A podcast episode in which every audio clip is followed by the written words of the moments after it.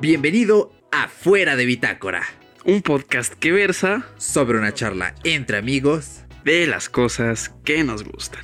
Y en el podcast de hoy vamos a platicar con Víctor Barradas, quien fundó una estación de radio por internet y nos va a comentar sus vivencias, lo que opina del medio, de los podcasts y algo más. Arranca podcast.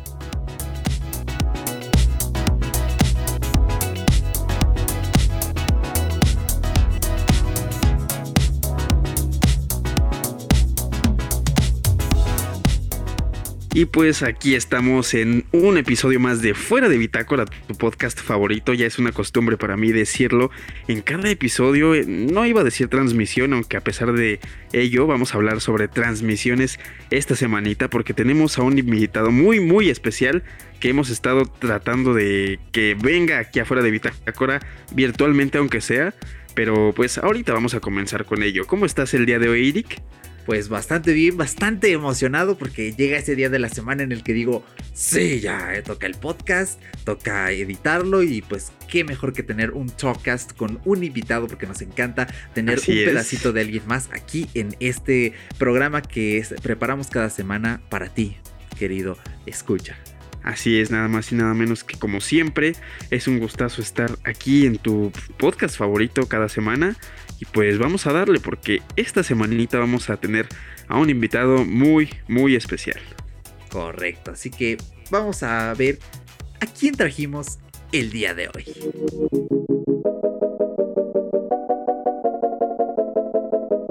Víctor Barradas Estrada estudió licenciatura en publicidad y medios. Ha participado en proyectos como Frecuencia en línea y el podcast Noche Geek.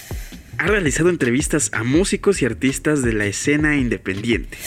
Además de haber iniciado una radio en línea emitida en la plataforma MixLR acerca de música independiente.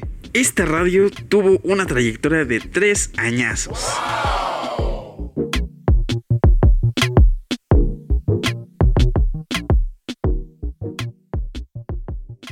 Muchas gracias a ustedes dos por esa gran introducción. Estoy muy contento de estar aquí en Fuera de Bitácora, un proyecto que pues eh, ahí por Instagram, eh, igual porque pues mi buen amigo, mi buen este amigo ya de varios años, eh, Paco Luna, ahí en sus historias de Instagram pude pues ver este proyecto y la verdad me ha gustado mucho, he estado siguiéndolos, escuchando sus episodios y la verdad estoy muy contento de poder eh, venir aquí como invitado y platicar un poquito acerca de la radio por internet, cuáles son las diferencias entre el podcast y pues charlar entre amigos, ¿no?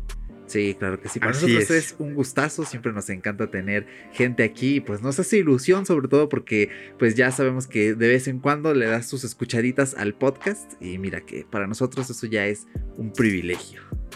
Exactamente. Retroalimentación para nuestro podcast y lo mejor de todo es que es el primer Talkcast de este año 2020. Tenemos ya varios planecitos sobre ello y pues aquí está el primero del año y es un gustazo tenerte aquí, Vic. Y pues Muchísimas gracias. Sí, así que está siendo padrino oficial del el primer Talkcast de 2020. Entonces ya comenzamos el año. Ya eh, no es enero, ya es febrero, pero da igual. Sí, esto todavía se sube en febrero. Enero es el de chocolate. Sí, no cuenta. Entonces, platícanos, Víctor. ¿Cómo surgió la idea de que te iniciaras en el mundo de la radio por internet? Pues mira, fíjate que estuvo bastante curioso, eh, chistoso y, de alguna manera raro, porque, eh, bueno, yo sí, a mí siempre me ha gustado estar debatiendo, estar hablando, pero siempre estuvo esta parte del miedo eh, de decir, ¿sabes qué? Soy un poco tímido, eh, me ganan muchas veces los nervios. Entonces empecé a estudiar la, universidad, eh, bueno, terminé la preparatoria y pues muchas veces cuando terminamos un, bachillerato o esta parte de preparatoria, no sabes a qué te vas a dedicar.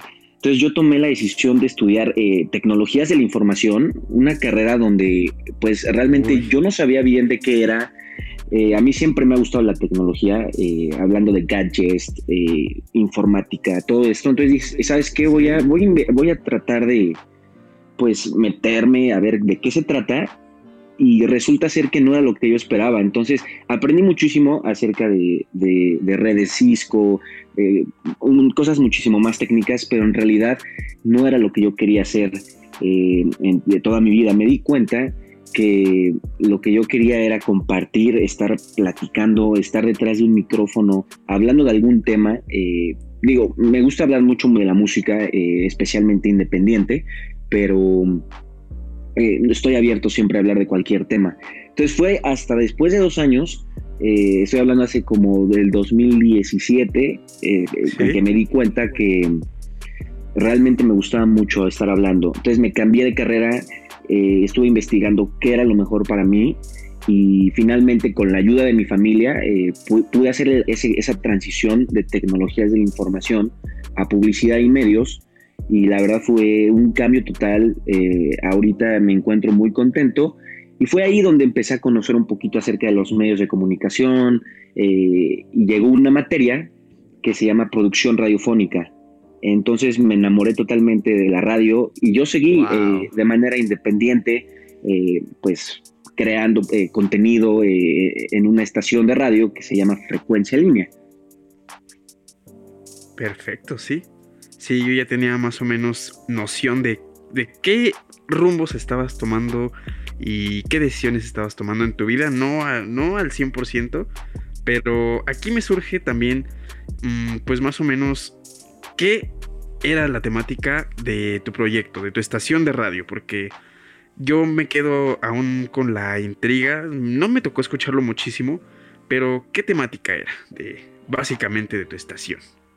Pues mira, Paco, eh, realmente cuando yo empecé eh, en esto de la radio ya eh, a enamorarme un poco, mi profesor Alex Blas, que por cierto le mando un abrazo, fue el que pues me, transmitió ese amor. Sabes, yo empecé en la radio porque, sabes, es una materia, bueno, la voy a pasar, pero fueron pasando las semanas y gracias a este profesor que, que tenía mucha energía, mucho conocimiento, nos empezó a transmitir, a mí en lo personal al menos, me empezó a transmitir mucha pasión por la radio, por la radio eh, porque nos empezaba, eh, bueno, nos ponía eh, cada semana distintos géneros, ¿no? primero empezábamos a hacer género deportivo, novela, inclusive llegamos a hacer este, un género infantil, un programa de radio infantil. Okay. Entonces yo decidí, nosotros teníamos manos abiertas para poder desarrollar nuestro, nuestro programa de radio una vez a la semana con duración de una hora. Entonces yo decidí llamarlo codependiente porque esta palabra, eh, bueno, me, yo me inspiré en un estudio de música que se llama codependiente, pero además la palabra me gustó muchísimo porque es, la codependencia es ayudar a esas personas eh, que tienen como problemas y, piensan que tienen que ser correspondidas y se frustran. Y en mi programa yo me empecé a basar principalmente en la música, en la música independiente de México. Eh, ya sea cualquier género, principalmente el rock alternativo, pero después empecé a abrirme un poquito más y fue pues música en general, pero que fuera de proyectos independientes. Bastante interesante. ¿Y cuánto tiempo estuviste al aire? Pues eh, fueron varias temporadas, yo lo llamo así, porque estuve, primero estuve cuatro meses, después tuve un, eh, un tiempo de break y volví de un mes, y regresé otros cuatro meses, en realidad fueron como casi dos años de estar eh, eh, prácticamente dos horas a la semana eh, con distintos temas de la música. Ya después fui, fui implementando distintos, este, distintas temáticas. a mí me gusta mucho entrevistar a las personas y por eso cuando Paco me dijo, no, pues ven a entrevistar, a mí me encanta estar platicando y conocer más de, ya sea de algún artista o, de una persona que, que ha hecho algo distinto y que yo no sé. Sí, es que de hecho esas transiciones que tú me, bueno, que aquí nos cuentas a todos, está interesante, pero yo también tengo una duda que me surge, que es pues básicamente por qué se detuvo este proyecto. Ah, muy bien. Pues eh, pasaron varios años, tuve la oportunidad inclusive de estar en un debate nacional eh, en el auditorio de la universidad eh, fue esta grande difusora que es MBS Radio. Eh, y estuve en un programa con una gran locutora que se llama Pamela Cerdeira y estuve en un debate nacional. Eh, estuvimos debatiendo distintos temas, los 100 días de nuestro gran presidente AMLO. También estuvimos debatiendo acerca del, aborto con algunos especialistas. Entonces, se tuvo que pausar el proyecto por, por cuestiones personales ya más a fondo. yo entré a trabajar, actualmente estoy trabajando eh, en una empresa, en una gran empresa que se llama CAPS, que es Centro de Atención, Prevención y Seguridad Social. Eh, yo manejo todo lo que son sus redes sociales, esta parte de publicidad, porque también pues mi carrera abarca esta parte de publicidad, ¿no? Pero vamos a reactivar el proyecto, vamos a reactivar el proyecto y vamos a seguir este, tratando de, invitar a muchos músicos, eh, los que más se puedan, para que puedan eh, para que al menos ellos puedan eh, aportar y dar a conocer algo de su proyecto. Wow, de 10, eso está increíble y de verdad espero que lo puedas retomar. Ahí por ahí te adelanto cuando lo retomes, nos mandas un telegram porque conozco por ahí una banda bastante buena que les vendría bien. Son unos chicos bastante talentosos. Pero me llama mucho la atención esta parte de MVS Radio, que pues es este grupo radiofónico grande de México. ¿Cómo se dio eh, este acercamiento? ¿Cómo tuviste la oportunidad de participar con ellos? Pues fue inesperado y mira, ahí les va la anécdota rápidamente. Yo estaba, era un fin de semana, yo estaba en mi casa, eh, inclusive estaba viendo la tele. Me llega un mensaje vía WhatsApp del director eh, de carrera de, toda la universidad y me dice, hola, oye, ¿tú eres Víctor Barradas? yo dije, sí, ¿quién es? Eh, no, pues soy tu director de carrera, eh, tu profesor Alex Blas nos recomendó para que estuvieras en un debate a nivel nacional con Pamela Cerdeira el lunes. Realmente tuve dos días para prepararme. Entonces, en ese momento yo lo pensé, fue como, híjole, voy a estar enfrente del auditorio, alrededor de 150 personas, y aparte voy a estar en vivo en, una cadena nacional. Entonces sí fue como de, China, a mí siempre me da nervios estar este, hablando, eh, al menos en público siempre me da, mucho nervio, pero dije, ¿sabes qué? Si no lo hago ahora, eh, las oportunidades pues no llegan dos veces y le dije al momento sí, eh, lo hacemos, me, me, apunto y de repente salió la oportunidad, entonces estuve yo y una, eh, bueno, una compañera y yo de la universidad, eh, de todos los programas de radio que había, que son alrededor de 100, me eligieron a mí, entonces fue como un privilegio y, y, estoy muy agradecido pues con, la, con la escuela, ¿no? Sí, excelente. Oye, cuéntanos, ¿qué herramientas utilizabas para emitir tu estación de radio? Ah, pues mira, fíjate, eh, en la escuela eh, o en esta universidad ellos eh, transmiten vía internet. ellos utilizaban una plataforma que se llama MixLR.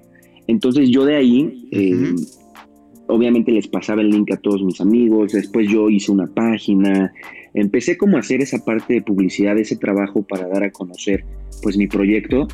Y me fue muy bien porque mm, mientras otros compañeros lo hacían como por, ay, pues es que lo tenemos que hacer para pasar la materia, ¿no? Muchas veces así pasa.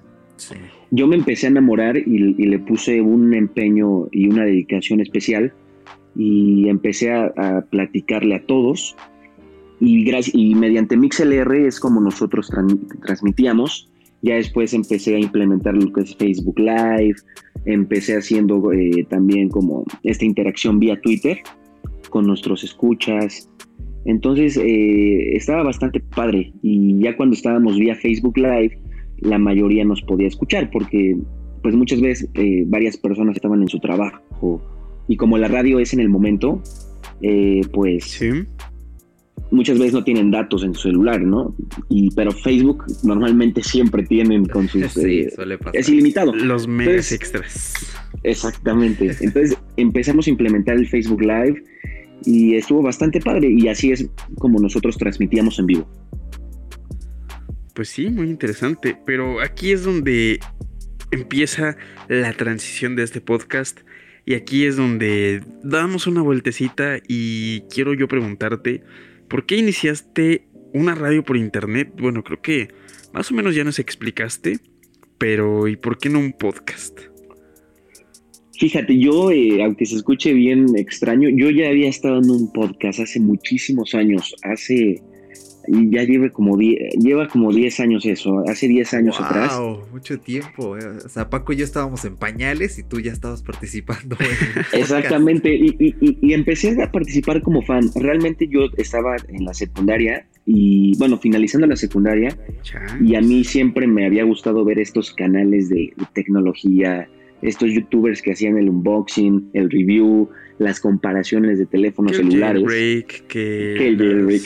Exactamente. especificaciones, todo eso. Sí, me acuerdo muchísimo. Bueno, aquí yo tengo recuerdos muy chidos contigo. Porque, bueno, eh, Víctor es primo de un primo mío que se llama Mario. De seguro va a escuchar este podcast porque le dije, güey, tienes que escuchar este podcast porque va a estar Víctor ahí. Entonces me dijo, ah, bueno, tengo unos recuerdos súper cool porque era muy chistoso. Estábamos así en alguna reunión y así. Y yo sacaba un teléfono y él sacaba su teléfono. Y decía, oye, Exactamente. ¿Tu iPhone cuál es? No, pues qué tal. Ah, pues el mío es este. Vamos a apagarlos y vamos a ver cuál prende más rápido. O sea, empezábamos a hacer comparaciones así súper, súper inocentes porque todavía no sabíamos mucho de especificaciones. Pero pues ahí, ahí empezó, bueno, de ahí yo conozco la pasión mera y sincera de, de este señor. Así es. Y bueno, ya para concluir esta parte de, de- de que les digo que estuve en un podcast, había un youtuber que se llamaba Mr. Amigo Tech, que actualmente ya no está eh, en YouTube. Uf. Sigue su canal por ahí, pero ya no, eh, ya no está activo. Eh, entonces, un día él em- y otro youtuber que se llamaba Mi Mac MX deciden juntarse y hacer un proyecto de podcast en una en la plataforma que se llama Spreaker, que no sé si realmente existe aún. Sí, sí, Sí. Spreaker, sí. Spreaker. Entonces hicieron eh, este programa que se llamaba Tu Tech en línea y después se llamó Noche Geek. Entonces ellos hacían como Uf. llamadas con los fans vía Skype y yo un día, fueron como cuatro programas que me invitaron, estuve hablando del iPad tercera generación, eh, cuál era mi opinión, que, que por qué estaba tan cara, y em- como, como un fan, ¿no? Wow, y actualmente, la verdad, estoy pensando mucho en, en realmente si abrir algún, pues algún podcast o algo así, porque es una herramienta bastante increíble, ¿no? sí. Que más adelantito eh, me gustaría igual pues que, con- que conversáramos, ¿no? Las diferencias de la radio, porque las dos tienen Sí, sus claro ventajas, sí. ¿no? Sí, correcto. Y eh, bueno, el podcast tiene su ventaja y la radio también. Correcto. Uh, pues es bastante interesante todo esto que comentas. Y a ver, ya que lo dices, ¿cuál consideras que es la principal característica de la radio por internet? Pues mira, la radio por internet, lo padre es que lo que no sucedía con la radio tra- tradicional es el, el alcance, ¿no? Eh, la radio tradicional es vía, es vía zona geográfica, ¿no? Si tú estás en la Ciudad de México, pues vas a poder escuchar la radio de la Ciudad de México, pero si tú te mueves a Guanajuato, ya no va a ser la estación de la Ciudad de México, sino ya se Sí. movió de, ya no es lo mismo. Entonces la radio por internet lo padre es que, eh, fí- fíjate, yo le mandaba el link a mis primos que vivían, que viven en Estados Unidos, en Chicago, y, la, y lo podían escuchar. Y Wow. con mayor calidad inclusive. Sí. Que no eh, necesitaban estar a fuerza en el área específica que, pues, Sí, en la zona aquí en el geográfica, área ¿no? metropolitana.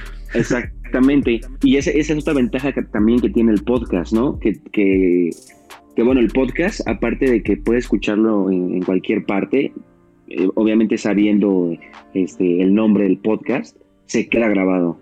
Tú puedes este, grabarlo y ahí se queda.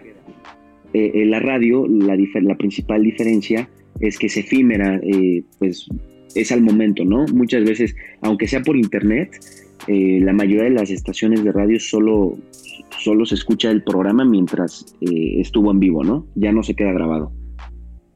Así es. Pero de esta forma, ¿consideras que la radio por internet, digo, viendo que tiene el- prácticamente el mismo alcance, porque bueno, no necesitas estar en el área geográfica exacta para poder escuchar una frecuencia por internet, entonces ¿consideras que la radio por internet tiene, a pesar de tener características bastante semejantes a un podcast, tiene alguna ventaja sobre el podcasting? ¿Sobre un podcast? Eh, pues mira, es que realmente a lo mejor no es una ventaja o desventaja, sino es algo distinto. Por ejemplo, la radio eh, se, divide por géneros, ¿no? Bueno, a mí, por lo que yo entendí, por lo que me enseñaron, se divide por géneros. Si tú escuchas este, un programa de radio de deportes, solo van a hablar de deportes. Eh, si tú escuchas una radio donde es noticiero, pues es noticias, ¿no? En cambio, pues aquí en el podcast, eh, igual tú puedes tener, un, y bueno, lo que yo veo es que puedes tener a lo mejor, eh, tú le puedes meter mucha variedad, ¿no? Y, tú decides también, pues ustedes, por ejemplo, ustedes deciden qué se va a hablar, qué no se va a hablar. Y en la radio, normalmente tiene, también tienes un productor, tienes a un guionista, entonces a lo mejor tú tú como locutor quieres hablar de un tema, pero el productor es el que maneja el, programa, ¿me entiendes?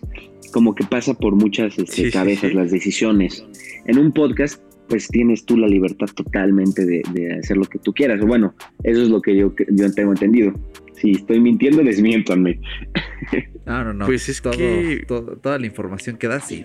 De lujo y sí, correcto. Sí, tienes toda la razón. Básicamente, hacer un podcast es más libertinaje, pero bueno, al menos sí hay barreras que, al menos en este podcast, nosotros nos hemos puesto así como de una plática que tenemos Eric y yo así de, oye carnal, pero si hacemos esto, mm, vamos a pensarlo. Y a veces ya no se hace porque pueden haber ciertas cosas que hacen que el mismo podcast no pueda tener esa misma transición o ventaja sobre otros podcasts. Entonces, como que sí tiene que ver lo mismo, pero nosotros tratamos de meternos dentro de, los límites, vaya. Sí, y ustedes mismos, lo, padre es que se ponen sus límites. Ustedes deciden qué se va a hablar y qué no se va a hablar. Eh, y como les digo, muchas veces en la radio, a mí me tocó, cuando estuve en el debate nacional, me dijeron, eh, trata de no decir esto, trata de no este, comentar esto, o sea, como que te ponen cierta censura, ¿no? no tienes como la libertad. Sí, correcto. Más que nada por cuestiones de línea editorial, ¿no? Y todas estas cosas. Pero eh, bueno, al menos en el podcasting tenemos nosotros la sensación de que eh, nosotros mismos creamos esta propia línea. Y hay temas que a veces decimos, no, sabes que esto es muy, es demasiado pícaro para la gente que nos escucha. O a veces experimentamos y metemos ciertos temas y vemos las estadísticas y decimos, mm, ¿sabes qué? Sí. Hay que mover esto. Entonces Sí, bastante curiosa esta observación que realizas porque en los medios grandes suele pasar, ¿no? Pero, eh, por ejemplo, en tu estación de radio, ¿cómo sentías eh, esta cuestión de la línea editorial? Total libertad. Eh, esto solo lo comento porque cuando estuve con, cuando ya son, bueno, empresas de radiodifusión bastante grandes, obviamente tienen un candado de censura. Igual aquí nosotros lo único que pues no nos permitían era hablar de temas eh, pues un poquito delicados, ya sea como pues sí sexo, cosas así, o decir groserías, ¿no? Porque pues para empezar la línea de la radio es una radio universitaria, ¿no? Eh, y está bien, yo siempre apoyé esto, siempre a mí me ha gustado que en la radio se hablen temas interesantes, sí que porque puedes tener un programa de, risa o para, para hacer reír a la gente, pero de una manera chistosa, divertida y, de alguna manera educativa, ¿no? Entonces, eh, a mí eso me encanta, ¿no? Eh, de, nuestra estación de radio en frecuencia en línea. Eh, y pues básicamente eso, realmente podíamos hablar de todo. Yo podía meter, pues hablar de política, de, inclusive hasta de religión, historia, películas, entretenimiento, de, todo lo que tú quisieras hablar, pero con respeto y, siempre pues de manera objetiva. Pues sí, básicamente es pues base de, de, lo que estabas haciendo tú en este proyecto, porque bueno, como nos comentas, era un proyecto que para ti evolucionó, o sea, era muy de corazón ya para ti, para el resto de tus compañeros sí fue como de, ay, bueno, vamos a pasar la materia, pero a final de cuentas era educativo, entonces no adaptaste estas transmisiones a un podcast, nunca se te ocurrió así de decir, ah, bueno, este capítulo me encantó y lo voy a, lo grabé, afortunadamente, y lo voy a meter a un podcast. ¿Nunca lo pensaste o nunca dijiste que podría ser una buena idea? Pues fíjate que en el momento nunca lo pensé. Afortunadamente, te digo, estaba tan enamorado de la radio que yo solo este, vivía el momento. Pero afortunadamente el productor, porque pues en la radio donde estaba teníamos un productor que nos manejaba las canciones, los tiempos, nos manejaba todo. Entonces él grababa siempre todos los programas. Entonces afortunadamente tengo muchas entrevistas que hice eh, y programas interesantes ahí para que pues pueda editarlos y si en algún momento quiero activar algún podcast, eh, pues tenga ahí algún material, ¿no? Sí, sí, sí. De lujo, entonces ya prácticamente aplicaste la de hombre precavido vale por dos. Exactamente. Igual me gustaría como darles rápidamente un, consejo a, toda a todos nuestros, bueno, iba a decir radio escuchas, a todos nuestros podcasters que nos están escuchando.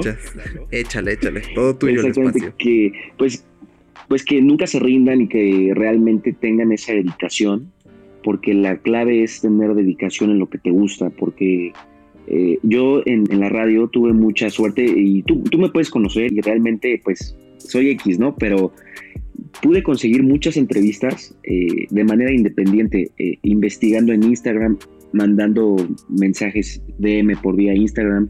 Pude entrevistar, pues, no sé si conozcan a Denise Gutiérrez, vocalista de Hello Horse. No, de ahí sí, te fallo, ¿eh? No, no la ubico. Muchas veces nos ponemos otros límites. Yo, la verdad, nunca pensé poder entrevistar a una persona, pues, un poco famosa, que ya tenga una trayectoria en, los medios de comunicación, en la música. Y, si tú buscas y, lo haces de corazón y, te, dedicas el tiempo a lo que estás haciendo, realmente se consiguen las cosas. De lujo, ¿eh? Sí, de hecho es un ejemplo que me parece bastante motivador y a ver, ya que mencionas, ¿no? Esta parte de eh, tomar las riendas, de buscar por tu cuenta, más allá de lo que ya comentamos acerca de la línea editorial, ¿qué conlleva dirigir una radio por internet? ¿Qué responsabilidades te acarrea? Eh, pues mucha, mucha porque es una responsabilidad, pues no contigo, sino con tus radioescuchas, darle lo mejor, darle la mejor calidad a la persona que está tomándose 59 minutos de su tiempo. Eh, está en su trabajo a lo mejor, está en el tráfico eh, y el tiempo de las personas es muy valioso. Eh, es muy difícil actualmente que una persona te preste atención en lo que tú estás diciendo. Y más ahora que todo es como muy pasajero, ¿no? De, ay, esta canción ya me aburrió y le cambian. Y esto ya no hay como esa permanencia. Es bastante complicado. Entonces, yo siempre trataba de prepararme lo más que podía haciendo mi guion, eh, investigando el tema, eh, siempre haciendo el extra, ¿no? Dando el extra para dar la información de mayor calidad. Es, un, es una responsabilidad tremenda porque pues tu público es, es como tu nicho. Entonces tú sabes que hay una persona que te está escuchando y, su tiempo es valioso. Entonces yo lo, lo, mejor que puedo hacer es darle información de calidad, veraz y, e importante, ¿no? La información que sea lo que él quiere escuchar. Totalmente. Creo que nosotros también hemos pensado alguna vez así de, pues básicamente eso, digo, comparto muchísimo el punto de vista que dices de que todo ahorita es muy fugaz, de hecho el ritmo de vida del mexicano y de cualquier persona en el mundo, supongo, bueno, al menos aquí en México, nosotros vivimos súper rápido, o sea, estamos acostumbrados ya a un ritmo de vida tan acelerado que eso que dijiste de la permanencia a veces me da miedo en el podcast. Porque sí, Eric y yo hemos tratado de crear una estrategia para que te quedes en el podcast, ¿no? Para que nosotros te abracemos con nuestras voces en el podcast. Y Qué romántico. sí.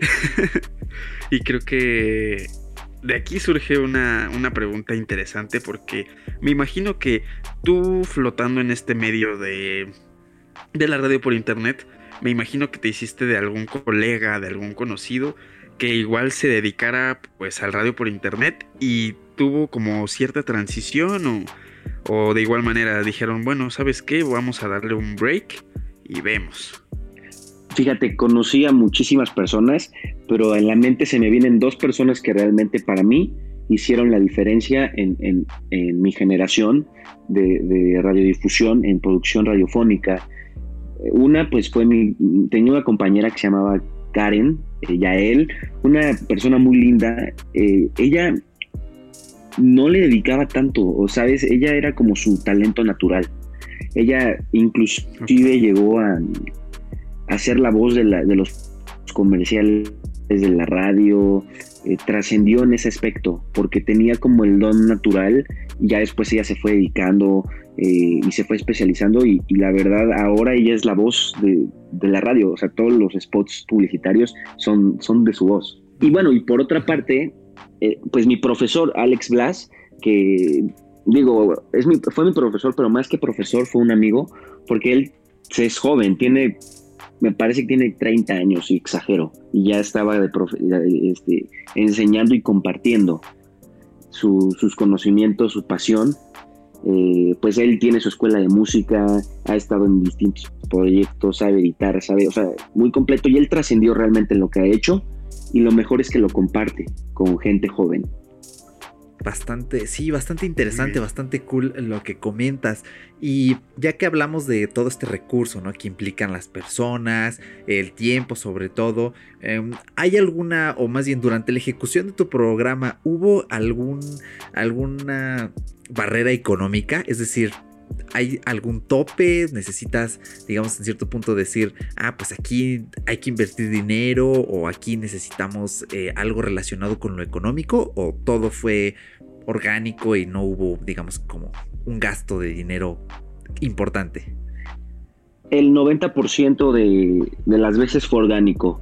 No tuve que gastar en nada. Eh, prácticamente pues eran como cosas de papelería, eh, a lo mejor eh, una vez a mí se me ocurrió hacer un sorteo que no se llevó a cabo, pero realmente estas son cosas que son extras.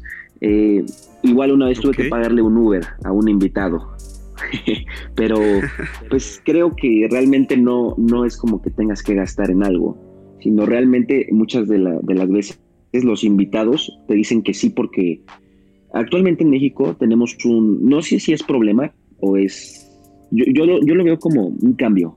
Eh, actualmente la música se está, eh, eh, bueno, está, en un, está encerrada porque muchos artistas mexicanos de muchísima calidad no están siendo escuchados y, no tienen dónde mostrar su música. Actualmente pues nuestra radio está llena de música pues súper comercial, reggaetón, electrónica, eh, no podemos dejar de escuchar la tusa y no significa que esté mal, pero ya no nos abrimos a escuchar a un artista mexicano que tiene un talento impresionante. Entonces muchas veces los artistas hasta ellos te buscan. Y es que sabes que cuando hay un artista mexicano que a veces progresa, yo me he dado cuenta un poquito de eso. De hecho, hay misma gente en el medio que te dice, cuando un artista mexicano progresa, dices, es que pues ya, déjalo ser, ya no, ya no hay que seguirlo tanto, ya, este, ahora sí que ya se volvió comercial, ya no es lo mismo. Y creo que también va muy de la mano con lo de, bueno, si ya expuso, si ya está trascendiendo, ¿por qué no seguir apoyándolo? O por qué no solamente dices, pues ya es comercial, ya se vende solo, pues ya. Entonces creo que es parte de lo que ahí te estabas aventando. Exactamente, simplemente abrirle las puertas y no hay barrera, ¿eh? No hay barrera, inclusive te digo, ellos te buscan. A mí, después de que yo eh, rasqué desde, mi propia, desde mi propia casa, me costó trabajo que me dieran en la primera entrevista. Pasó el tiempo y a mí me buscaban, me siguen buscando proyectos para que yo los invite a mi programa. Eso sí que me parece un avance muy grande porque entonces significa que realmente tienes repercusión para los artistas, para el público, ¿no? Me imagino que habrá mucho este efecto boca a boca, ¿no? En el quizá audiencia, bueno, hay aparte de la audiencia que conoce a gente con bandas, oye, ¿qué crees? Que Víctor tiene su radio, porque no le echas un, un telegram y que te diga, que te agende a ver si te entrevistan? Eso es bastante cool, ¿eh? Sí, de, hecho me dicen, hola, muchas bandas me, me mandan por vía Instagram eh, mira, este es nuestro nuevo sencillo, espero te guste. Entonces ya escucho el sencillo, veo que sí es de acuerdo a, lo que yo estoy buscando, una banda independiente, no tan conocida, pero que, yo creo que tiene oportunidad para, para, compartir su proyecto, yo mismo los invito.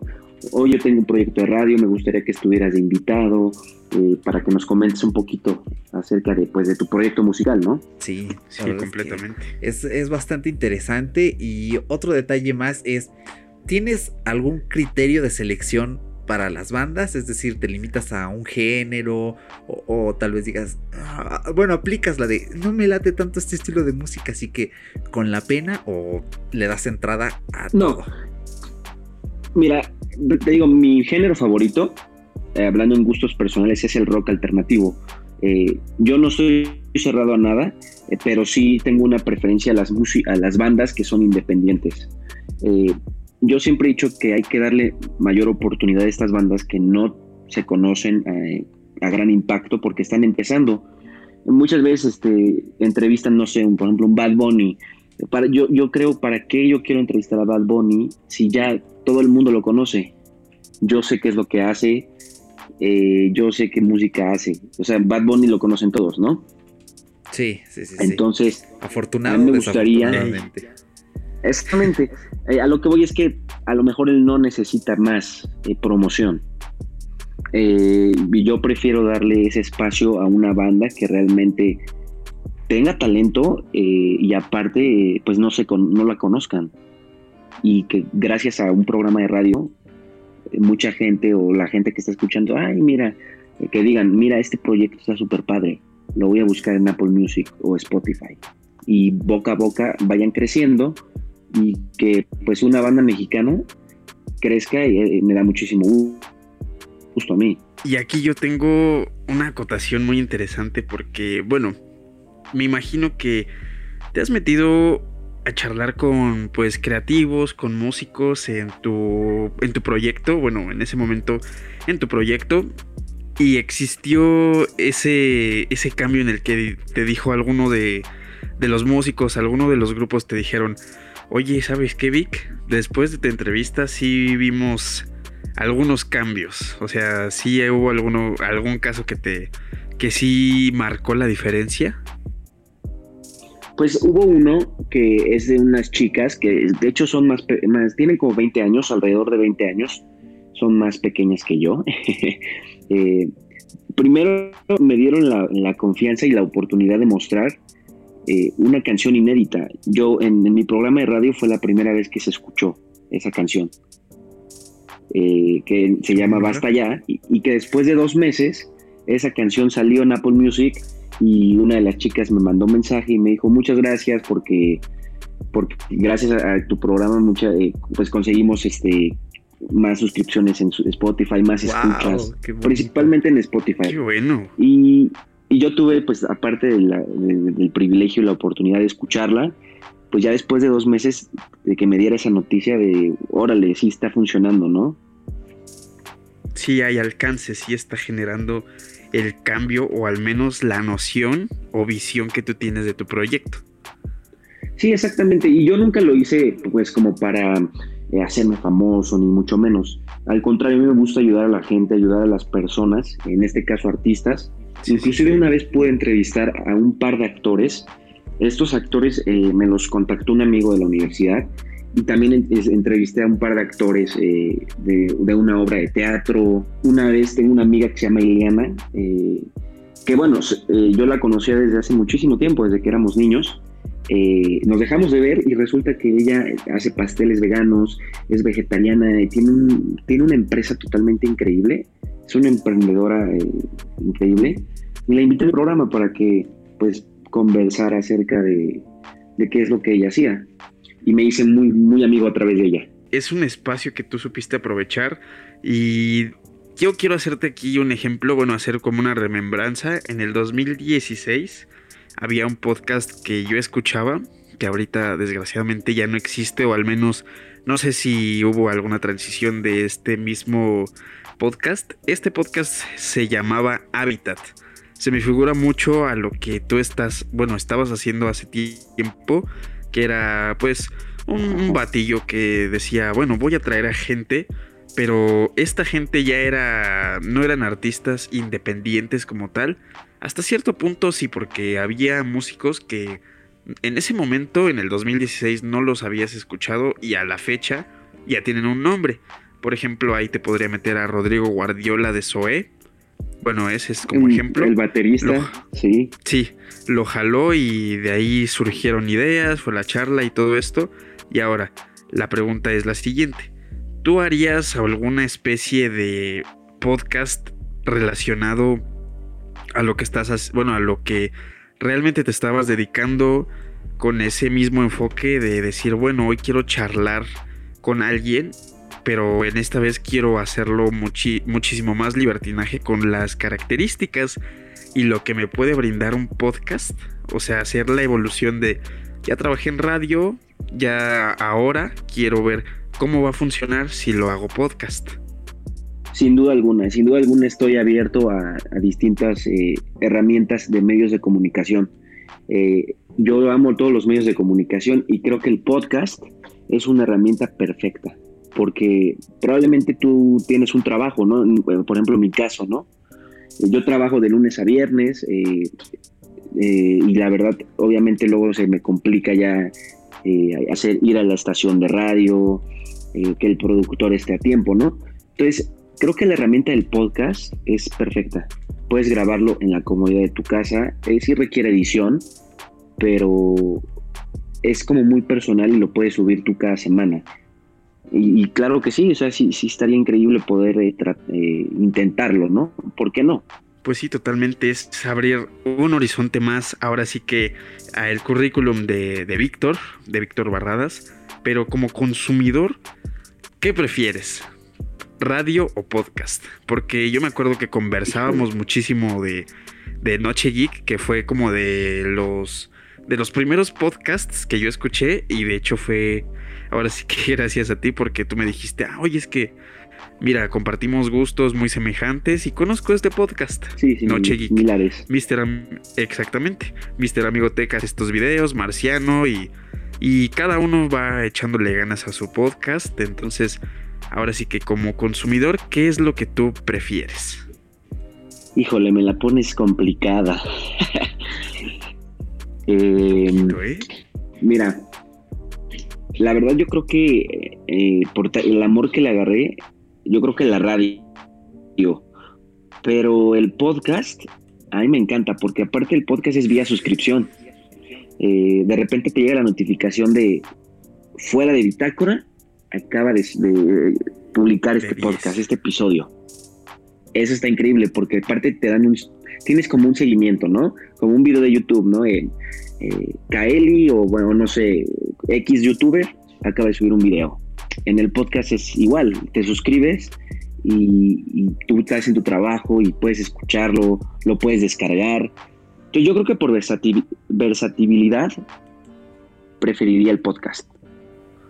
Lo puedes descargar, lo puedes escuchar cuando quieres, eh, puedes elegir el tema en, el que tú estés interesado, ¿no? Puedes escoger un podcast de ciencia o puedes elegir un podcast de entretenimiento o un, podcast variado. E, eso es lo que a mí me gusta mucho del podcast. Así Eric y yo llegamos a una conclusión cuando empezamos a ahora sí que a, elaborar todo, todo este proyecto, bueno, más bien todo este episodio enfocado en ti. Llegamos a una conclusión en que nosotros amamos el podcasting por el bueno, por la facilidad que nos brinda de que si yo quiero escuchar un podcast de fuera de bitácora de hace dos meses, puedo acceder a cualquier plataforma y digo, bueno, este se ve bueno, lo descargo y lo escucho. Y yo me acuerdo que cuando me, me, decías, oye carnal, ¿qué crees que? Eh, o, mañana voy a tener mi programa, entonces escúchalo si tienes chance. Y varias veces yo estaba en clase y pude escuchar algunos de tus programas en vivo en clase, pero hubo ocasiones donde sí dije, esta vez me lo perdí. Esta vez iba a estar, me acuerdo que alguna vez jalaste a...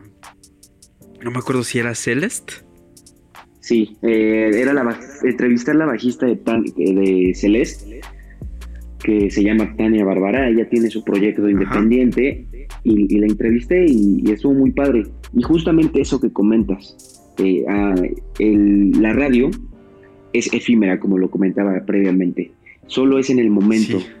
Y el problema es que muchas veces tú estás trabajando o pues como nuestra vida es ajetreada, tenemos que estar pues trabajando, estudiando o haciendo alguna actividad ya te lo perdiste, chin. Ahora como lo escucho, ya no hay esa, bueno, esa, esa opción. En cambio, en el podcast puedes repetir y repetir y repetir y guardarlo las veces que tú quieras. mientras esté disponible en, en la plataforma digital, lo puedes escuchar. Sí, entonces lo que me gusta de este punto es que vemos como la tecnología rompe esta brecha, como básicamente el podcast une lo mejor de los dos mundos, ¿no? Une las voces de la radio y une esa hipermedia que tiene Internet y nos permite llegar más lejos. Y la tecnología... Es la fusión perfecta. Ajá, exactamente. Es que el podcast verdaderamente es, es, una revolución que yo la atribuyo como infravalorada, porque muchas personas no escuchan podcast. Esto es básicamente ¿eh? una batalla que a veces dices, oh, ¿por qué? ¿Por qué? ¿Por qué mi abuelita no se ha descargado la aplicación de Spotify para escuchar mi podcast? Que suele Pero ¿qué crees que últimamente me he dado cuenta de que el podcasting se está poniendo un poquito de moda? Sí, O a lo mejor es porque es que también aquí difiere un poco porque el otro día igual estaba platicando con Eric en estas charlas extra de podcast. Le dije, güey, es que a lo mejor y nosotros notamos este fenómeno en que hay cada vez más contenido de podcasting, porque pues nosotros estamos investigando de podcasting, estamos creando podcasting, entonces no será porque los mismos algoritmos de lo que estamos haciendo es lo que nos deja ver pues todo el internet, los contenidos, eh, todo esto. Entonces creo que también podría ser interesante saber si realmente como nosotros estamos detrás de un podcast, vemos que hay gente que está creando podcasting o no sé, está raro pero está interesante. Y fíjate, en este punto que menciona Eric está interesante porque estoy de acuerdo en que es la fusión de los dos, eh, eh, es perfecta, pero muchas veces también depende eh, del contexto. Muchas veces, por ejemplo, el podcast, mi abuelita, un ejemplo, tiene ochenta y tantos años y ella le gusta escuchar la radio, pero yo, yo me pongo a pensar, ¿cómo ella le haría para meterse a un podcast? ¿no? O sea, es también un poco complicado. En depende del contexto, la persona a la que vaya dirigida, porque mi abuelita prende su radio y ya. Es lo único que tiene que hacer, ya está escuchando. Eh, en cambio, en el podcast, tiene que abrir la aplicación, tiene que buscar el nombre, eh, tiene que.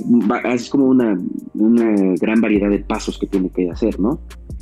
Sí, sí, pues básicamente digamos que estar un poquito restringido, ¿no? A lo que es el aspecto de ser migrante tecnológico, o si ya eres nativo.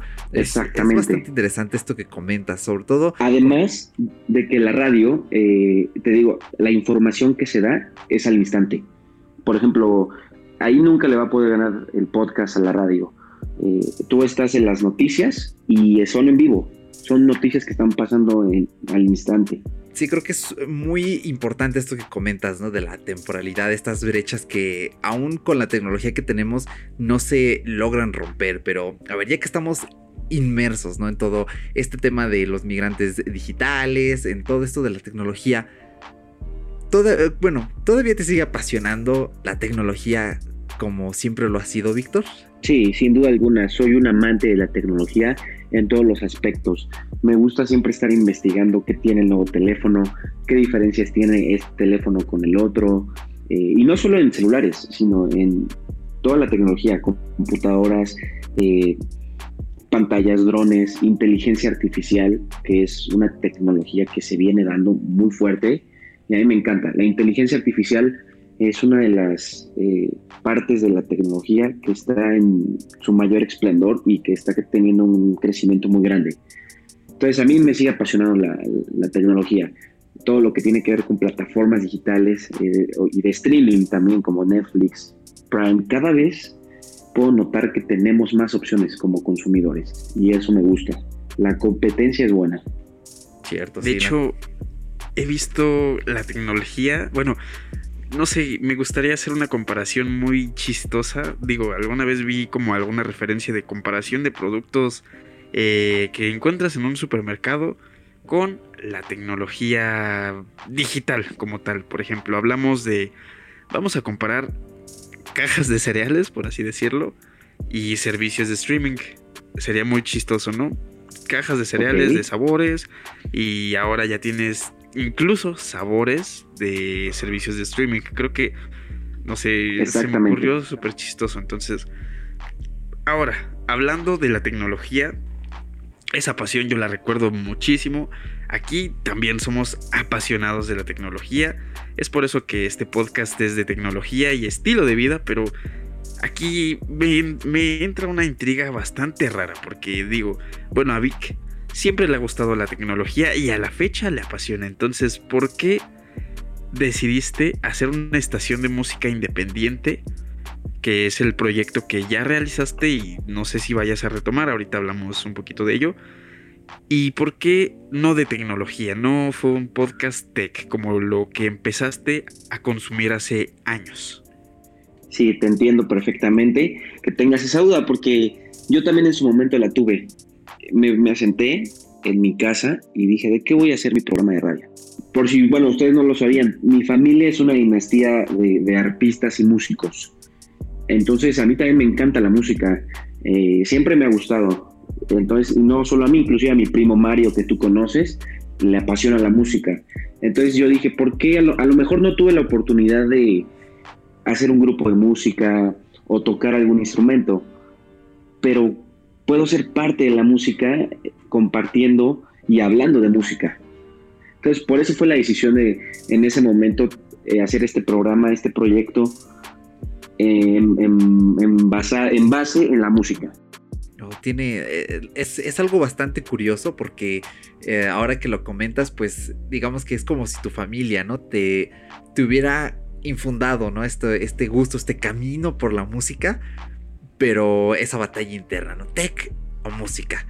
Y ya ahora que lo pienso, pues de cierta forma como que los fundes, ¿no? Los fundes a la vez y pues mírate ahora, estás aquí hablando en un podcast de tecnología y no solo eso, cuando Paco y yo estábamos en pañales, hablabas en un podcast de tecnología, entonces eh, es, bastante curioso, ¿no? Como a pesar de que decidas no seguir un camino, aún así termines yendo allí, aunque sea pequeñito y sobre todo es, es muy bueno que tengas esta ambivalencia en lo que te apasiona y hablando de ambivalencias, vamos a poner un ejemplo específico.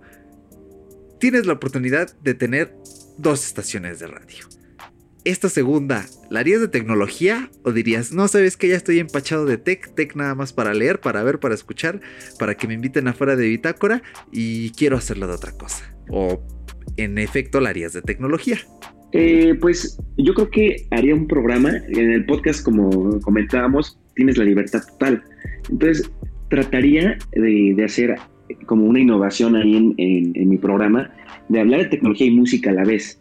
No sé cómo hablar acerca de la música eh, y la evolución tecnológica ¿no? que ha tenido, porque la música también ha ido evolucionando a través de los años en la tecnología.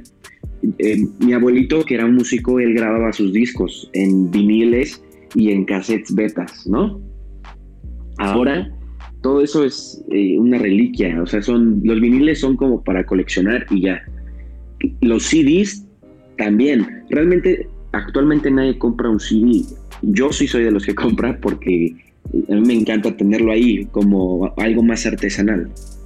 Sí, Pero no pero pues no porque vaya a ponerlo en mi estéreo, sino yo escucho la música vía digital. Entonces la música ha ido evolucionando también a través de la tecnología y del tiempo. Cierto, ¿eh? Ahora sí que aquí llega el momento de spam. Tenemos un episodio llamado, eh, creo que me parece la música, eh, bueno, no me recuerdo el nombre en específico, pero hablamos definitivamente de esta evolución que comentas, no desde el punto de vista que nos dices ahorita, pero sí desde algo muy cercano. Entonces, si no lo has escuchado, Vic, te invitamos a que lo escuches desde la temporada pasada. Es, eh, creo que se llama El futuro de la música, ese es el nombre. Y eh, pues también para el escucha, si no has escuchado este episodio, aquí lo tenemos. Y me gusta mucho este énfasis que haces, así que me lo voy a apuntar a la lista y espero yo en el futuro nos puedas acompañar porque nos gustaría mucho hablar de nuevo, pero esta vez desde este enfoque más de producción que, que comentas respecto a la música y la tecnología. Claro que sí, va a ser un placer volver a, compartir micrófono con ustedes y aportar eh, eh, en estos temas tecnológicos musicales que sin duda eh, en nuestros tiempos este, han ido cambiando muchísimo. Yo tengo 23 años y sí recuerdo los CDs, recuerdo los cassettes. pero ya hay chavos de 13 años que, o 15 que ahorita están en su plena juventud y adolescencia, no saben qué es eso. La, tecnología avanzó bastante. Ponle tú que tengan noción de qué se trata, pero pues ya no es como que sea la brecha que ellos hayan vivido, ¿no? A nosotros todavía nos tocó y vimos esa transición porque pues como ambos dijeron, la tecnología va muy de la mano con la música. Y pues sí, sería grandioso poder armar otro podcast vemos qué se hace porque estaría bastante interesante. Pero nos remontamos otra vez en lo geek porque me surge una idea, bueno, más bien una pregunta. Que a pesar de que han pasado los años y hemos podido compartir varias experiencias tú y yo, Vic, ¿cuál es tu gadget tech favorito? Que tú dices, este es literal el gadget que me cambió completamente la vida. El que tú quieras, tu ah, favorito. aparte del teléfono, ¿verdad? Pues podrías meterlo, pero no sé, tú date, date. Si quieres, échate dos para que te des brecha. Porque sí, creo que. Venga, me gusta mucho. te hemos puesto en dos dilemas hoy, ya en el de ahorita y el de podcast o radio. Entonces, échate, échale. Pues el podcast que me cambió la vida eh, en su momento fue un dispositivo que seguramente tú lo vas a recordar y también Eric lo va a recordar. Eh, fue el iPod Touch. Ah, a mí, uh. para mí eso fue una revolución total porque ahí les va la anécdota. Yo tenía eh, de esos discos Walkman donde podías meter tu CD y te lo llevabas, no sé, en el auto. Era muy eh, era muy impráctico. Tenías que cargar la maleta, meter tus cinco CDs. Si pasabas un tope, un bache, que casi en la Ciudad de México no hay, Para nada. se pausaba. se pausaba o se trababa, ¿no? Entonces, eh, el iPod Touch vino a cambiar todo eso. Eh, la forma de escuchar la música, la calidad que, tenías y, que te metías a tu computadora en iTunes, eh, bueno, te metías en iTunes y lo descargabas, ¿no? Y, eso fue un cambio. Y también podías ver películas. Podías descargar las películas y ponerlas en el iPod Touch. Podías tener videojuegos. Me acuerdo que yo jugaba uno de Need for Speed de autos. Increíble, o sea. Y antes tenías que tener un Nintendo. Y tenías que tener todo aparte es que básicamente por lo que comentas, pues el iPhone lo podemos tomar como, como esta evolución del, concepto del iPod Touch y me llama mucho la atención que lo comentes porque no es algo que comúnmente eh, escuchemos, ¿no? Sobre todo si nos remontamos a videos tecnológicos, ya por ejemplo de creadores en internet, la mayoría dicen, sí, el iPhone tal y tal, ah, sí, el iPod, eh, el iPod clásico, pero nadie se acuerda del iPod Touch. Entonces eh, me llama mucho la atención porque Paco y yo, mm, bueno, al menos hablo por mi, por mi propia experiencia, yo me volví geek por el iPod Touch. Paco, no sé, él, tuvo más contacto con la tecnología, probablemente antes que yo, pero sí me llama bastante la atención y comparto tu pena con lo del Discman. Yo también tuve uno, era pirata, no era el original de Sony. Eh, no se me botaba porque afortunadamente viajaba en el camión y no sé por alguna razón funcionaba. ¿no? pero sí, era horrible, era horrible eh, cargar tantas cosas. Entonces me llama bastante la atención ese hecho. El iPod Touch era muchísimo más accesible que el iPhone. El iPhone siempre ha sido carísimo, pero yo en ese momento pues era más joven, eh, no me compraban un teléfono, ¿no? Pues por obvias razones, la edad y todo esto, ¿no? Sí, pero un iPod Touch eh, era perfecto, tenías la misma pantalla del iPhone, tenías las mismas aplicaciones, a lo mejor las cámaras no, pero en funcionabilidad podías hacer lo mismo por la tercera parte del precio. Cierto, sí, definitivamente. siempre fue una gran barrera. Yo también lo comparto. No tuve mi primer iPhone hasta los 15 años. Estuve utilizando un iPod Touch todo el tiempo. Así que sí, totalmente acertado con lo que comentas. ¿Ibas a, mencionar algo, Paco? Sí, de hecho, aquí nos volvemos a meter en el, en el terreno tech, pero igual de, bueno, el consumismo que nosotros realizamos de medios digitales y en este caso de podcasting, Víctor. Aparte de fuera de Bitácora, ¿sigues algún otro contenido de tecnología. No sé, a lo mejor un podcast, sigues viendo videos, a lo mejor todavía tienes ese, esa bonita costumbre de decir, bueno, quiero ver cómo es el iPhone 11 Pro, me voy a echar un review, un, unboxing, no sé, hermano. Sí, sin duda. Tengo varios canales de YouTube principalmente. Eh, Marciano Tech, esos que sí, porque ha ido evolucionando, además de que es una persona, eh, es un, yo tuve la oportunidad de conocerlo en persona, gracias a la radio de hecho. Eh, wow. Lo pude entrevistar vía telefónica también. Fue, fue un phoner. Él estaba en Chicago y yo estaba aquí en México. Eh, lo entrevisté. Le dije cómo empezó en YouTube. Y es latino. Además de que es latino, eh, hace buenos reviews, hace buenas comparaciones. Siempre trata de innovar y eso me gusta. Entonces, en YouTube veo eh, tecnología, Marciano Tech. Hay varios canales españoles que veo, como por ejemplo Topes de Gama, me gusta mucho también. Bueno. Y aquí en México hay uno que se llama Isa Marshall, que también pues sube temas interesantes acerca de la tecnología. Sí, sí, sí, a todos los conozco, sí, sí los ubico.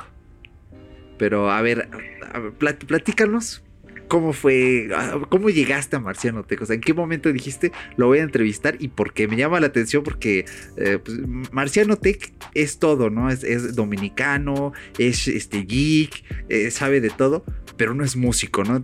Entonces, ¿cómo se conoce en tu programa? A ver, échanos la anécdota. Yo siempre fui fan de su canal de YouTube desde hace muchísimo tiempo, desde que estaba el iPhone 4S, por ahí más o menos. Entonces, yo lo seguí viendo, lo seguí viendo, entonces yo dije, wow, me gusta ese teléfono, yo compraba los dispositivos, veía sus videos y él hizo como un concurso vía Twitter. El año, en el 2018, hace dos años ya, en diciembre, él vino a la Ciudad de México con, con Huawei, tuve la oportunidad de ir con, con Marciano Tech al evento y con otras, otras dos personas que estaban con nosotros. Y ahí lo conocí. Entonces, eh, se llama igual que yo, Víctor.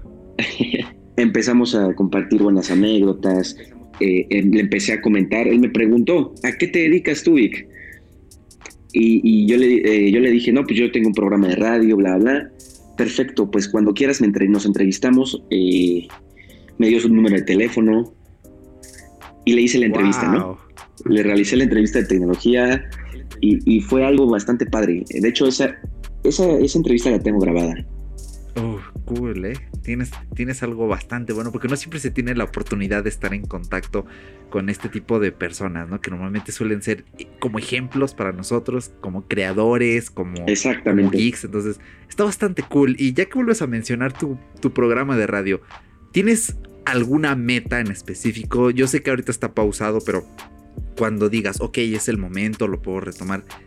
¿Qué es lo siguiente? ¿Qué es lo que se viene para Codependiente? o para quizá un Víctor con otro proyecto más? Pues mi meta principal sería eh, llegar a alguna estación de radio. Eh, a mí me gustan mucho las estaciones independientes, pero a mí me gustaría llegar a la radio tradicional aún. Creo que tiene un potencial tremendo eh, estar en un programa de radio a nivel nacional. Entonces, yo siempre lo he dicho, no importa de qué esté hablando, medicina, política, noticias, eh, religión, deportes. Mientras a mí me den la oportunidad y busque esa oportunidad, que es lo que estoy tratando de hacer, de manera independiente me he dado a conocer eh, y, voy a seguir trabajando en este aspecto para pues poder llegar a la radio y a lo mejor empezar de productor, a lo mejor empezar eh, imprimiendo copias, como muchos lo hacen. Y después de que ya pase el tiempo, eh, y yo tenga la oportunidad de estar en, compartiendo micrófono eh, de, nuevamente, pues de ahí me voy a agarrar y voy a demostrar qué es lo que quiero.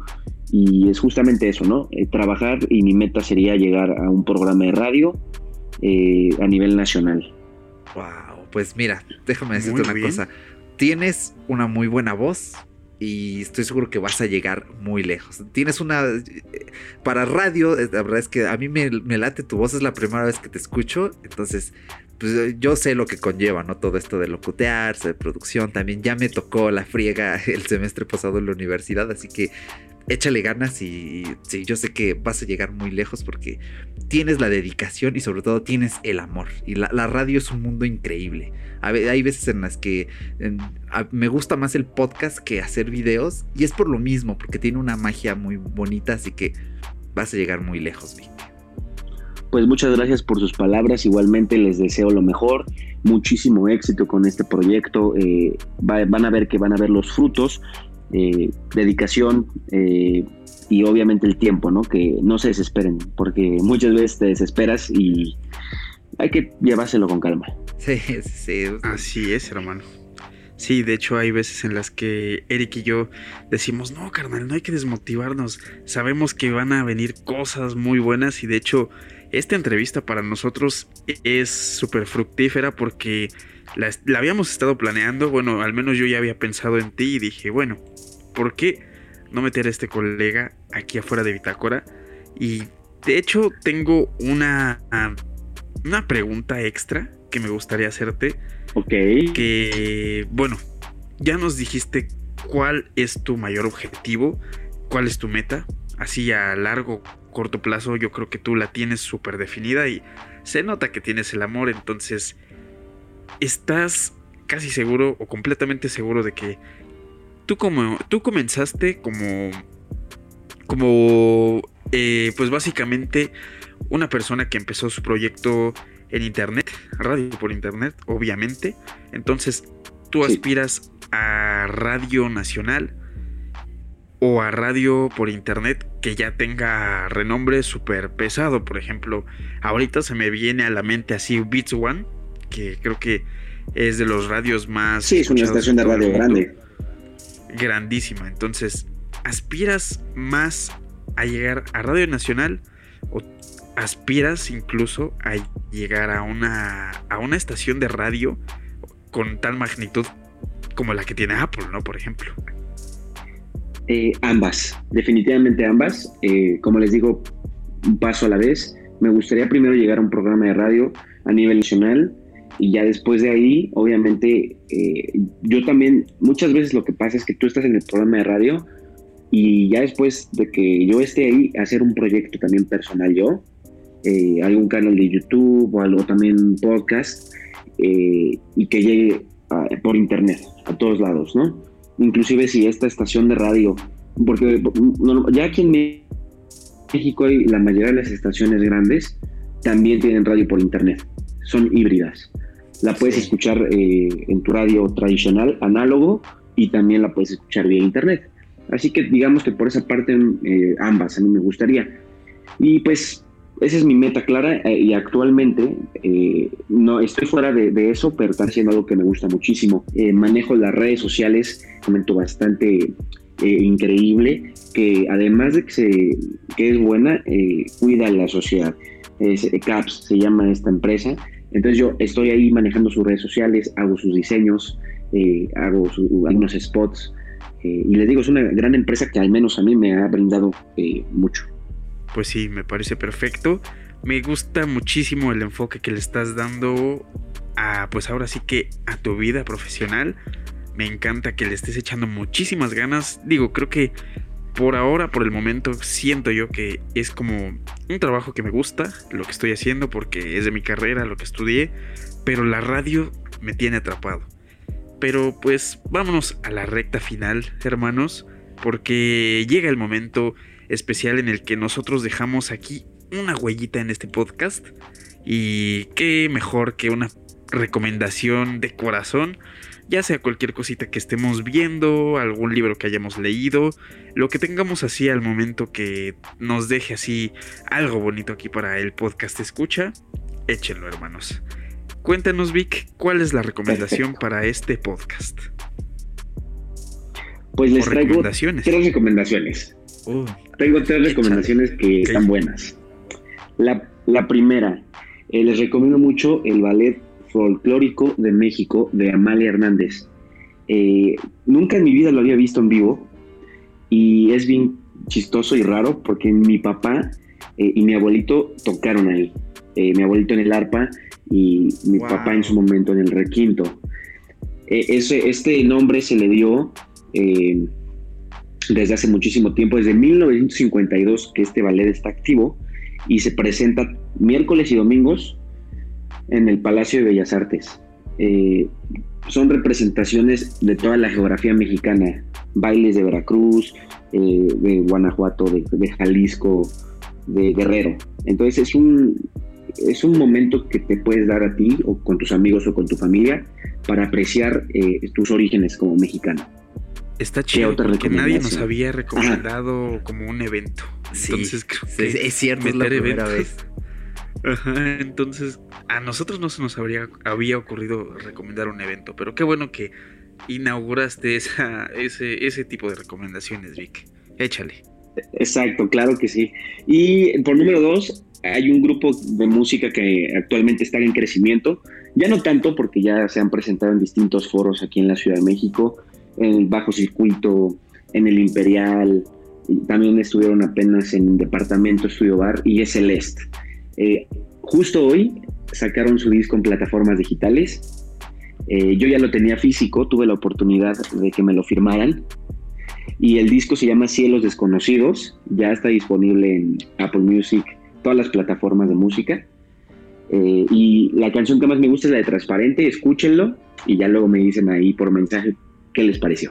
Y pues básicamente son esas dos recomendaciones, este, el disco, la canción y el ballet folclórico de, de Amalia Hernández. De 10, pues muchas gracias por estos, eh, por estas recomendaciones, sobre todo lo que a nosotros nos encanta es que cuando tenemos a un invitado en el podcast nos deja un pedacito de sí, porque una recomendación es una parte del corazón de alguien porque es algo que disfruta y mire, ya está bien, ya hasta viniste a innovar, ¿no? Con, con estos eventos, eh, bueno, al menos el primero, el del ballet, y algo nuevo para escuchar que nunca viene. Eh, nada mal, así que eh, pues ahora van nuestras recomendaciones, Paquito. déjame pasar a mí primero y pues como siempre lo mejor viene al último y ya este pasas tú al final, carnal. pues una recomendación que les quiero dar es de una serie. Es una serie que por alguna razón pospuse verla. No me arrepiento de haberlo pospuesto, pero sí dije, eh, hubiera visto esto antes. Me hubiera unido a mejor a las charlas. Eh, virtuales mejor. Es The Mandalorian de Disney Plus. Si no han visto todavía la serie, por alguna razón, yo era de los rezagados y debe haber alguien más por allí. De verdad, si han dicho, no, todavía no quiero verla, no me apetece vean The Mandalorian de Disney Plus. Tienen que verlo porque es increíble. Incluso si conoces a alguien que no sea fan de Star Wars o tú no eres fan de Star Wars, pero dices, quiero ver algo diferente donde no salgan las típicas espaditas, ¿no? Que salga algo diferente. Vean The Mandalorian, es muy recomendada para fans, para no fans, para newbies en todo este terreno de Star Wars. Y insisto, si por alguna razón lo siguen posponiendo, ya no lo pospongan, de verdad, véanla porque vale muchísimo la pena, es una serie genial, desarrollo de personajes muy, muy bueno. Y mi siguiente recomendación y última es un libro que leí eh, a principios de año, y fue hermoso. Bueno, más que un libro, es un recopilatorio de cuentos de un autor ruso que se llama Nikolai Gogol. Eh, lean a Gogol, se escribe Gogol, pero se pronuncia Gogol, eh, por si lo han visto por allí. leí el cuento de El Capote. no, no es ese Google. Eh. leí el cuento de El Capote y otros más. Y el, cuento del capote me dio mucha tristeza, es una historia tristísima, me recordó mucho a, México, a Latinoamérica en general, cómo vivimos, y es un cuento del siglo XIX, entonces da mucho a entender de cómo hemos evolucionado muy poco como personas, como sociedad, como organización eh, a nivel pues continente, bueno, más bien a nivel región. Latinoamérica, aunque podría ser un continente por sí solo, pues estamos pegados eh, geográficamente con Norteamérica, entonces eh, pues sí es una región bastante amplia, así que estas son mis recomendaciones, ya la recomendación de Goga la traía ahí calientita, cada podcast era como de... Oh, aguanta un poquito más. Ya llegará un, buen momento. Así que. Muy buenas recomendaciones, ¿eh? Gracias, gracias. Sí, excelentes, ¿eh? Y finalmente vienen mis recomendaciones, señores. Me encanta hacer las recomendaciones porque, como dice Eric, es un pedacito de a lo mejor, no como tal de nuestro corazón, a lo mejor y sí, pero en esta ocasión a mí es un poco más de rutina y otra de corazón. La de rutina fue que un día estaba sentado, más bien casi acostado, viendo Netflix y dije, bueno, tengo ganas de reírme. Y encontré un especial que me hizo la noche de Alex Fernández. Es un comediante mexicano que ha hecho muy bien las cosas. De hecho, creo que en, la, en sus bueno, en su biografía y en sus shows, él ha dicho que él era un godín. Pero era un godín de los que siempre te están haciendo reír y todo esto. Entonces era como el chistosito de, de, de la oficina, ¿no? Vaya. Y él hizo un El, especial. el Godín chistoso. Exactamente. Él ya tiene dos especiales en Netflix, pero uno es de este año. Recién empezó el año, dijo, ¿sabes qué? Vámonos con todo. Y se aventó el título más controversial que podría haber hecho un comediante de stand-up, pues él le puso el mejor comediante del mundo. Y creo que es un título arriesgado porque de por sí lees ese título y ya llegas como criticando a ver el, el, el, podcast, iba a decir, el especial, ¿no? Llegas así como de, bueno, si le pones ese título es porque realmente me voy a morir de risa. Entonces, creo que para empezar, para ver una serie, una película o algo así, tienes que llegar con un juicio totalmente neutro y decir, bueno, el título siempre puede ser otra cosa a lo que estamos acostumbrados o a lo que puede ser. Entonces, morí de risa con este título, con este, con este show. Irreverencia total, obviamente, pues sobrepasa ahí los límites de la comedia, pero es buenísimo. Así que esa es mi recomendación para que se rían un muy buen rato y en la noche cae súper, súper bien. Duermes así como, así, con una vibra súper chida. Y quiero recomendar una canción que me, me tiene un poquito loco que es el artista es, es, un poquito raro. De hecho, lo tienen que buscar así como se los voy a decir en YouTube o incluso en Apple, eh, en Apple Music, en Spotify. Se llama Negro y las Nieves de Enero. Porque él tiene. Negro es un. Se, su nombre real es Walter Esaú. Y tiene dos proyectos: el de Negro y el de Negro y las Nieves de Enero. Entonces hay muchos artistas que se llaman Negro. Entonces, ojo ahí. Negro y las Nieves de Enero. Y la canción es Un arpa descansa dentro de un piano de cola. Es una canción con un título un poquito largo, pero tiene una vibra súper, súper chistosa y distinta, bonita. ¿no? Exactamente, es. Y la, y la portada es como una, como una pintura de un piano de cola pero así, literal, una pinturita que podrías haber hecho en 10 minutos y, ah, bueno, este va a ser el, el, el, la foto de, del single, pues se va a ver bonito.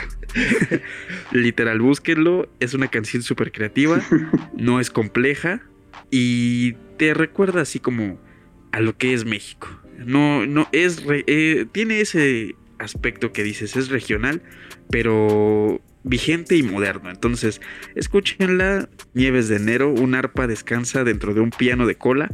Es un poquito larga, todo, todo el nombre de todo es un poquito largo, pero se los recomiendo muchísimo porque tiene bastante que ofrecer como este podcast, como nuestro invitado en esta ocasión también nos ofreció muchísimo de sí mismo. Correcto, así que eh, les recuerdo tanto a ti Víctor como a Paco, también como al podcast escucha que todas las recomendaciones musicales que demos van a estar en nuestra playlist. Busquen nuestra playlist en Spotify, en YouTube Music y en Apple Music como fuera de bitácora, dos puntos banda sonora. De hecho, directamente si buscan fuera de bitácora en Apple Music sale la playlist, en Spotify sale el podcast y debería de salir la playlist también. Y allí no solo tienen todas las canciones que ocupamos para el podcast durante las dos primeras temporadas, que, sino que también van a estar estas canciones de las recomendaciones para que las ubiquen más rápido. Ahorita ya por cuestiones de derechos de autor queremos dejar de meter las canciones como tal dentro del programa. Ahora sí que queremos respetar un poquito más la propiedad intelectual, pero para que no se maten escuchándolo o digan, ah, esa canción que salió en tal episodio, lo tienen todo allí en la playlist. Así que ya quitando estos paréntesis, quiero agradecerte Víctor por haber estado con nosotros en este programa. La verdad es que es muy ameno siempre tener invitados y nos hace muy felices eh, conocer sobre todo a alguien nuevo. Bueno, al menos para mí, porque no te conocía y la verdad es que se nota esa pasión que le imprimes a tus proyectos y pues gracias por bañar este episodio con esa magia que tienes en el micrófono. Eric, Paco, es un placer estar aquí y sigan echando muchísimas ganas. Eh, por acá los vamos a estar apoyando en lo que se pueda. Mil gracias, Vic. Lo mismo, de este lado tienes nuestro apoyo. Muchísimas gracias. Para ti. Y pues ya cuando quieras armar ese podcast de la música y la tecnología, aquí estamos. O cuando se te ofrezca cualquier otra cosa del podcasting, también ya sabes que, que nos tienes de este lado y nosotros con mucho gusto, porque siempre es muy importante e interesante Muchas gracias. conocer a personas pues, que se dedican a estos, eh, bueno, sí, a estos productos radiofónicos, por llamarlos de esta forma. Pues así es. Este es tu podcast favorito, fuera de Bitácora. Y es un gusto haberte tenido aquí, Vic, a ti, Eric. Como siempre, cada semanita es un gusto. Y agradecerle a los dos por formar parte de este episodio, que se puso bastante bueno haber conocido la personalidad de Víctor en el ámbito pues de creador de contenido, en el momento en el que estuvo echándole ahí a su programa de radio. Fue bastante interesante. Muchísimas gracias Vic por participar en este programa y pues tienes las puertas de fuera de Bitácora totalmente abiertas para cuando pues decidamos hacer ese podcast que suena bastante interesante. Nos lo armamos y que se haga, señores, porque es un podcast que pinta para bien y este estuvo bastante bonito. Así es, gracias a ti Paco. Gracias, Víctor. Gracias, Podcast Escucha, porque siempre estás del otro lado, allí soportando nuestras voces durante casi hora y media.